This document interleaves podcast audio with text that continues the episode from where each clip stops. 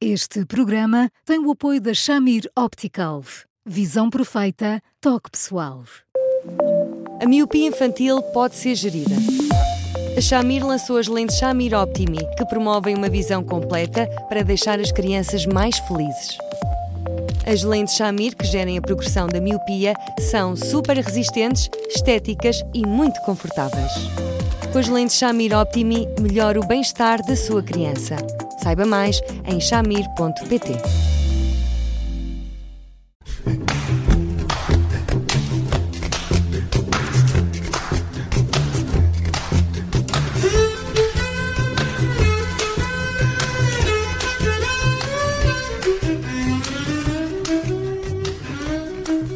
Hoje, no Porque Sim Não é Resposta, falamos uh, sobre o relatório PISA, uh, que analisa o desempenho dos alunos portugueses com 15 anos e que mostra que a queda de Portugal foi mais acentuada do que a da média da OCDE, o que sugere que algo correu pior no nosso país.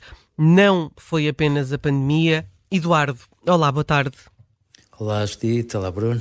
Olá, Eduardo. Como é que analisa estes dados? Hoje dito com muita preocupação, acho eu, como toda a gente, uh, ao longo de, deste último ano, uh, tal como aliás outras pessoas, uh, eu também tenho vindo a chamar a atenção para a maneira um bocadinho eufórica como a determinada altura se estava a ver a recuperação das aprendizagens e se estava quase a dar a entender que com a, com a pandemia e, com tudo o que aconteceu a seguir, quase não se tinha passado nada. E eu acho que todos entramos num registro que não é sequer razoável.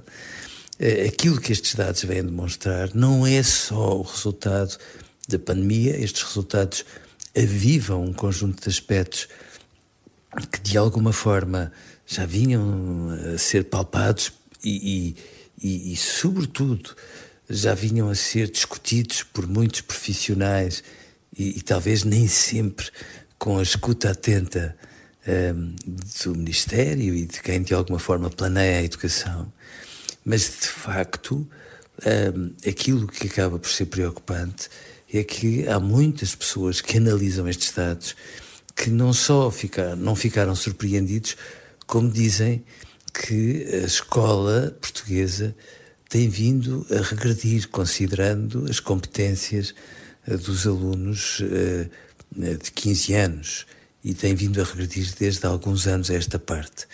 Na maneira como interpretam um texto, na fluência verbal, na forma como utilizam a matemática e, portanto, talvez não seja a pandemia, talvez a pandemia tenha dado um empurrãozinho, mas talvez seja a maneira como se tem vindo a planear a educação que, porventura com objetivos de curto prazo, não tem vindo a dar toda a atenção que devia àquilo que de facto são os ganhos que nós esperamos que os nossos filhos tenham quando estão na escola.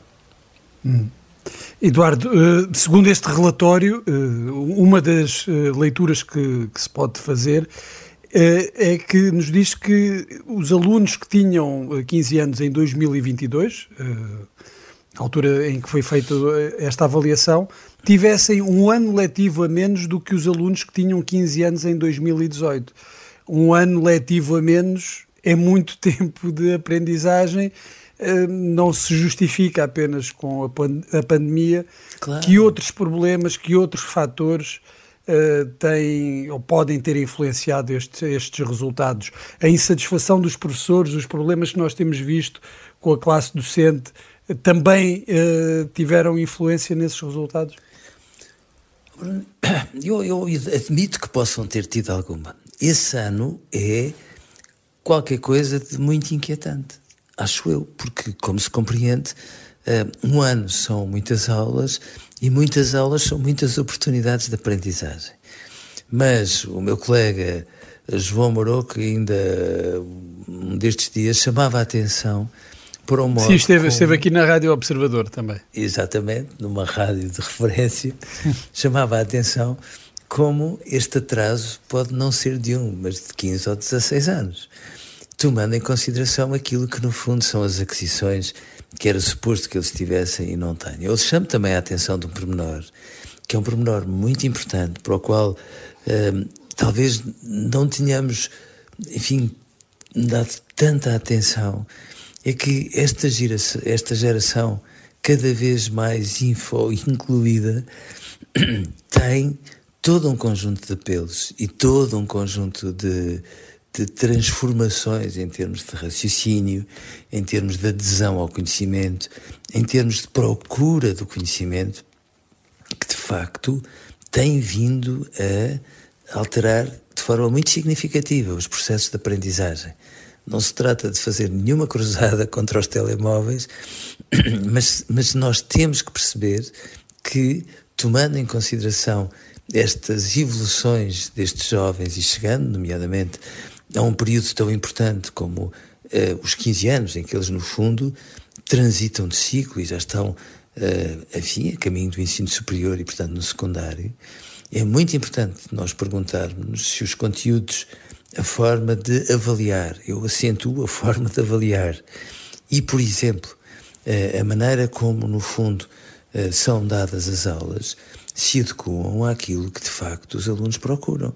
E já agora, em relação à forma de avaliar, eu acho que é cada vez mais. Eh, nem sei como lhe diga, Bruno.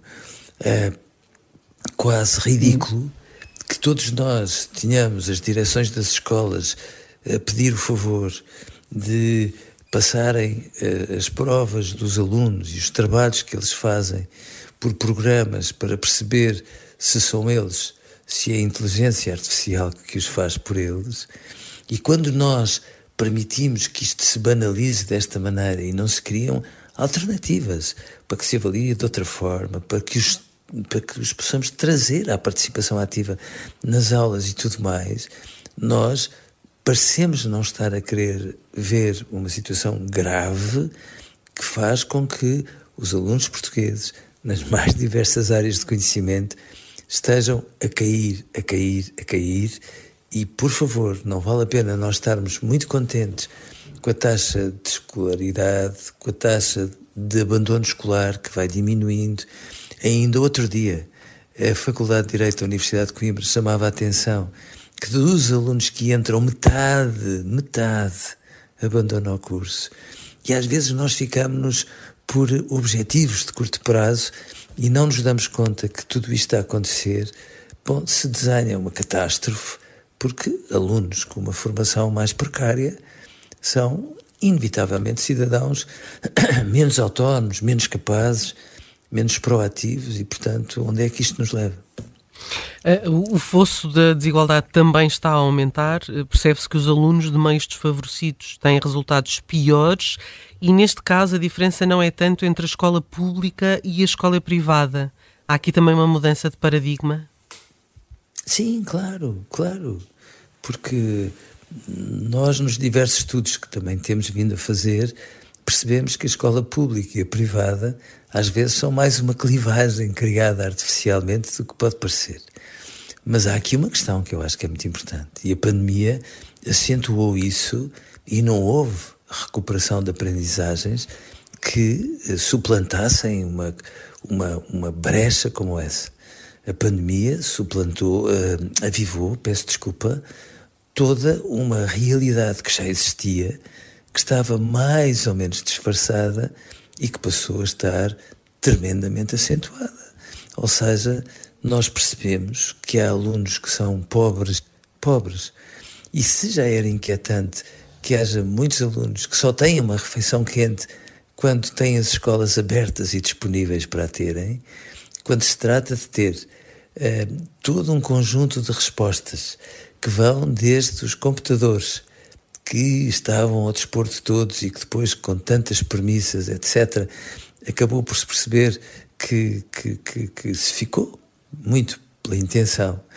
Se nós percebermos que eles têm pais que não têm recursos para lhes permitirem outro tipo de respostas, explicações, por exemplo, que façam com que eles recuperem bom, as, as, as discrepâncias que têm em relação aos outros alunos, nós estamos, de facto, a criar uma escola que, por um lado, se define como o grande elevador social e, por outro, acentua as discrepâncias entre os alunos ricos e os alunos pobres, ou os alunos da classe média e os alunos pobres. Ou pelo menos, Eduardo, ou pelo menos reproduz essas, essas diferenças. Não deveríamos esperar que a escola pública servisse para puxar os que estão mais abaixo uh, socialmente, economicamente, mais para cima. Eu, eu lembro só aqui um, um, um, dado que é, muito, que é muito interessante deste relatório, eh, em relação ao, aos uh, alunos portugueses, é que aqueles que jantam com os pais todos ou quase todos os dias tiveram em média 483 pontos a matemática, que são mais 88 do que os colegas que afirmam fazê-lo raramente. Ou seja, há aqui também uma grande importância da família, uh, de onde se vem e que a escola não consegue atenuar essas, essas diferenças. Sim. Uh, eu volto a falar daqueles dados da Escola Amiga da Criança que dizem assim: o que é que é importante para o sucesso dos alunos? Bom, a relação com os pais e a relação com os professores. E se muitas vezes os pais acentuam a relação com os professores, por contingências várias, mas às vezes também por desmazelo, acabam por minimizar a importância que têm em tudo isto. E não pode acontecer. Não pode acontecer. E a escola pública tem essa responsabilidade.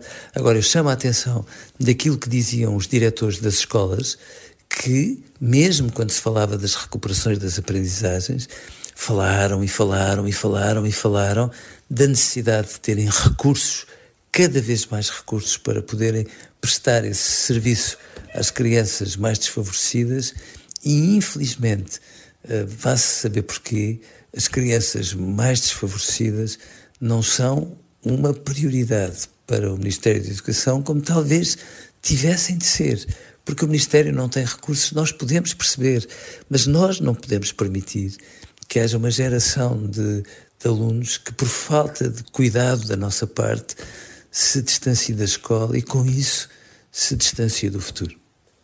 Eduardo, hoje ficamos uh, por aqui. Amanhã, amanhã, amanhã vamos de feriado. Atenção. Ah, já te esqueci. Já me esqueci. Por um breve, foi por um breve segundo. Uh, voltamos na segunda-feira com mais um tema. Até lá, continua a escrever-nos para eduardosá.observador.pt. Eduardo, bom fim de semana. Obrigada e até segunda. Eu é que agradeço. Um bom fim um de semana. Abraço, Eduardo. Um, abraço, Eduardo. Um bom fim de semana.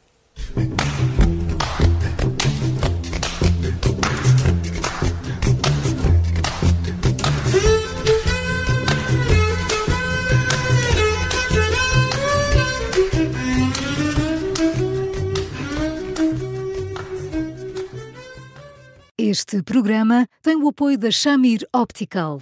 Visão perfeita, toque pessoal.